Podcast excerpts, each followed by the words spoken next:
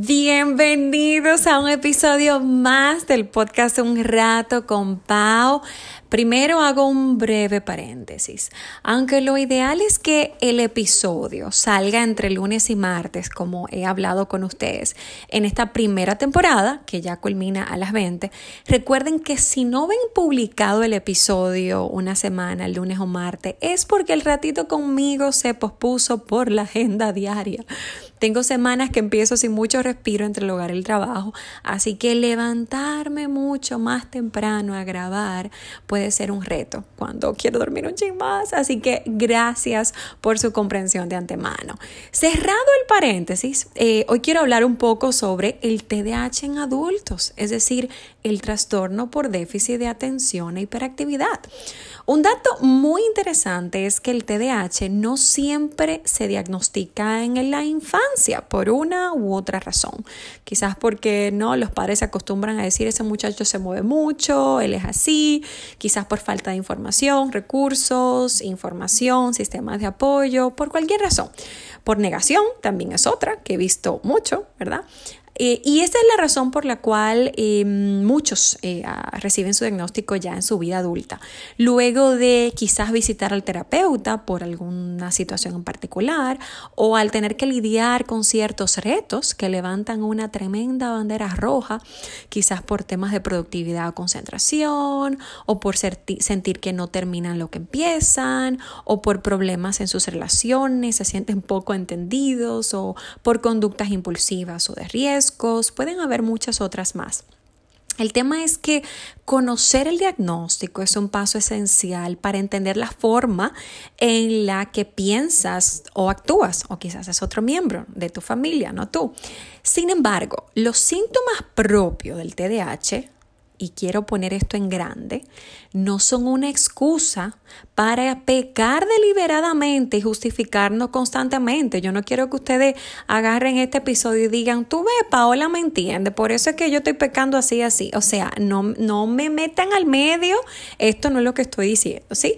Son más bien, y esto es necesario conocer el diagnóstico para... Eh, tener una guía que nos permita explicar, gestionar y manejar de la mano de Dios y un profesional los retos que yo presento. ¿ok? Por esta diferencia. De igual modo, también cabe decir que los síntomas no tienen que presentarse en igual intensidad o cantidad en cada persona con TDAH. Así que tú podrás ver eh, las diferencias marcadas entre una persona y otra. Muchos adultos al enterarse tarde también se dan cuenta el porqué de muchas estrategias que de manera automática ellos empezaron a utilizar. Por ejemplo, como estudiar con alguien más para evitar distraerse o comer algo o escuchar música para concentrarse, o usar múltiples agendas para no olvidar, o mantener una estructura que les dé un sentido de orden y de tranquilidad y de calma en el día para que su ansiedad así no se salga de control, o dejar que otros hablen más para evitar tener que hablar de más y luego tener que andar pidiendo perdón. Y ustedes ven que por eso andan, eh, mientras el otro está hablando, quizás algunos empiezan a interiorizar y orar al Señor, Señor, guarda mi lengua, guarda mi lengua, guarda mi lengua. O le empiezan a bajar a las bebidas con cafeína ay, no me hace bien, es que yo me acelero demasiado, ya yo de por sí soy acelerada. Otros han elegido un trabajo que no sea de 8 a 5, sentado en una silla todo el tiempo, así, muy aburrido, sino que han preferido algo más dinámico, eh, algo más que puedan emprender. Por eso hay muchos emprendedores con TDAH. Ahora bien, ¿cuáles son algunos de los síntomas que puede presentar un adulto con TDAH? El primero es que hay una poca concentración que se puede reflejar en la omisión de detalles o dejar tareas o proyectos a media o perder fácilmente la atención. ¿sí? Es como, sí, tengo, tengo que hacer algo, pero de repente un mosquito pasó por el lado, ay, el mosquito pasó por el lado. ¿sí? Hay también, segundo, un hiperenfoque o una hiperconcentración, que es cuando se fijan excesivamente en algo, ¿no? Se enfocan excesivamente en algo y solo Dios, señores, se lo quita eso de la mente. Esto puede ser algo muy bueno en muchos casos y puede ser algo negativo en otros cuando se ponen a pelear o se ponen a discutir o quieren tener la razón y ese corazón ahí pecaminoso quiere gobernar. El tercero es el mal manejo del tiempo. A veces pierden el sentido del tiempo, suelen tener tardanzas, ponerse dos actividades el mismo día em, o la misma hora y no recuerdan, o se ponen muchas y creen que la pueden hacer todos, pero obviamente no, ¿verdad? Porque no les da el tiempo. También tienen olvidos muy frecuentes piensa que dijeron algo, pero realmente no lo dijeron, o ellos dijeron algo que no recuerdan que lo dijeron, ¿verdad? O pierden objetos también regularmente. El 5 es la desorganización. Ya cuando son adultos, ojo, eh, pueden manejar más herramientas porque en esta área, porque en algunos adultos eh, la desorganización, el ver el desorden, les genera mucha ansiedad. Pero hay algunos que luego tú le preguntas, mire, ¿cómo fue tu adolescencia? ¿Tú recogías? ¿Qué te decían tus hermanos, tu, tu familia? ¿Que tú eras regueroso? ¿Que no? Ahí es, es, es un buen punto ahí para, para preguntar y hacer alguna conexión. El 6 son conductas impulsivas, toman decisiones más arriesgadas, dicen sí mucho más rápido, hablan de más o no consideran las consecuencias de ciertas decisiones con prudencia, con discernimiento. Y esto puede en ocasiones hacerlo lucir, lucir a ellos como alguien insensible o irresponsable o que se compromete de más. Siete, mal manejo de la frustración. Ay, ay, ay. Se pueden irritar muy fácilmente por pequeñas cosas que pueden conducirlos a episodios de ansiedad o depresión de manera cíclica.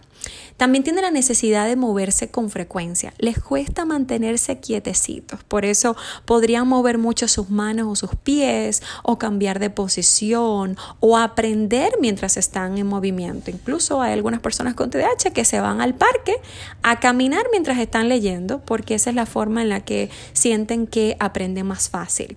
También pueden tener picos de energía, de muchísima energía, donde quieren hacer de todo. Y luego le entra un bajón con una fatiga excesiva. Pueden pasar de mucha actividad a no querer hacer nada. Ahí es donde en ocasiones pueden entrar pequeños periodos de depresión que deben de ser observados. ¿sí? Ah, décimo, hay mayor probabilidad de abuso de sustancias. Ojo, hay muchas investigaciones al respecto, pero no todas están totalmente conclusas. Pero se dice que por los síntomas quizás eh, muy activos de está, eh, los niveles de impulsividad, podrían ello eh, con más prontitud caer en el abuso de sustancias o bien engancharse y caer en una adicción, ¿no? Que luego les cueste un tiempo en salir de allí. Ah, ¿No les gusta? que les den instrucciones, ¿verdad? No les gusta que lo anden mandando, pero la realidad es que necesitan de ayuda externa en muchas áreas para terminar las cosas. En algunos casos también hay más falta de atención y no necesariamente de hiperactividad, y en otros puede haber una combinación. Es vital recordar que no todos los síntomas están presentes en todas las personas, como les dije antes, y la crianza, los hábitos, los estilos de vida, su relación con el Señor, Señor esto es vital, la personalidad, la madurez cognitiva y el sistema de apoyo influirán en gran manera en la forma en que se manifiestan o no estos síntomas. Vivir con TDAH y tener calidad de vida es totalmente posible. La forma ideal es de, tratarlo es dejándote acompañar por un profesional con el que puedas identificar los retos o temas a trabajar mientras eres guiado por el Señor a través del consejo sabio de hermanos en la fe con los que puedas compartir tus luchas y rendir cuentas. Solo no puedes. En otro episodio más adelante yo te compartiré algunas herramientas sencillas y prácticas también que pueden ser eh, útiles para ti si tienes TDAH o para otro miembro de tu familia eh, que tenga TDAH, ¿sí? Así que espero que hasta este momento el episodio haya sido pues valioso para ti y puedas compartir con quien lo necesites. Gracias, con quien lo necesite, perdón. Gracias por haberme escuchado hasta este momento y espero que tengas una muy feliz semana.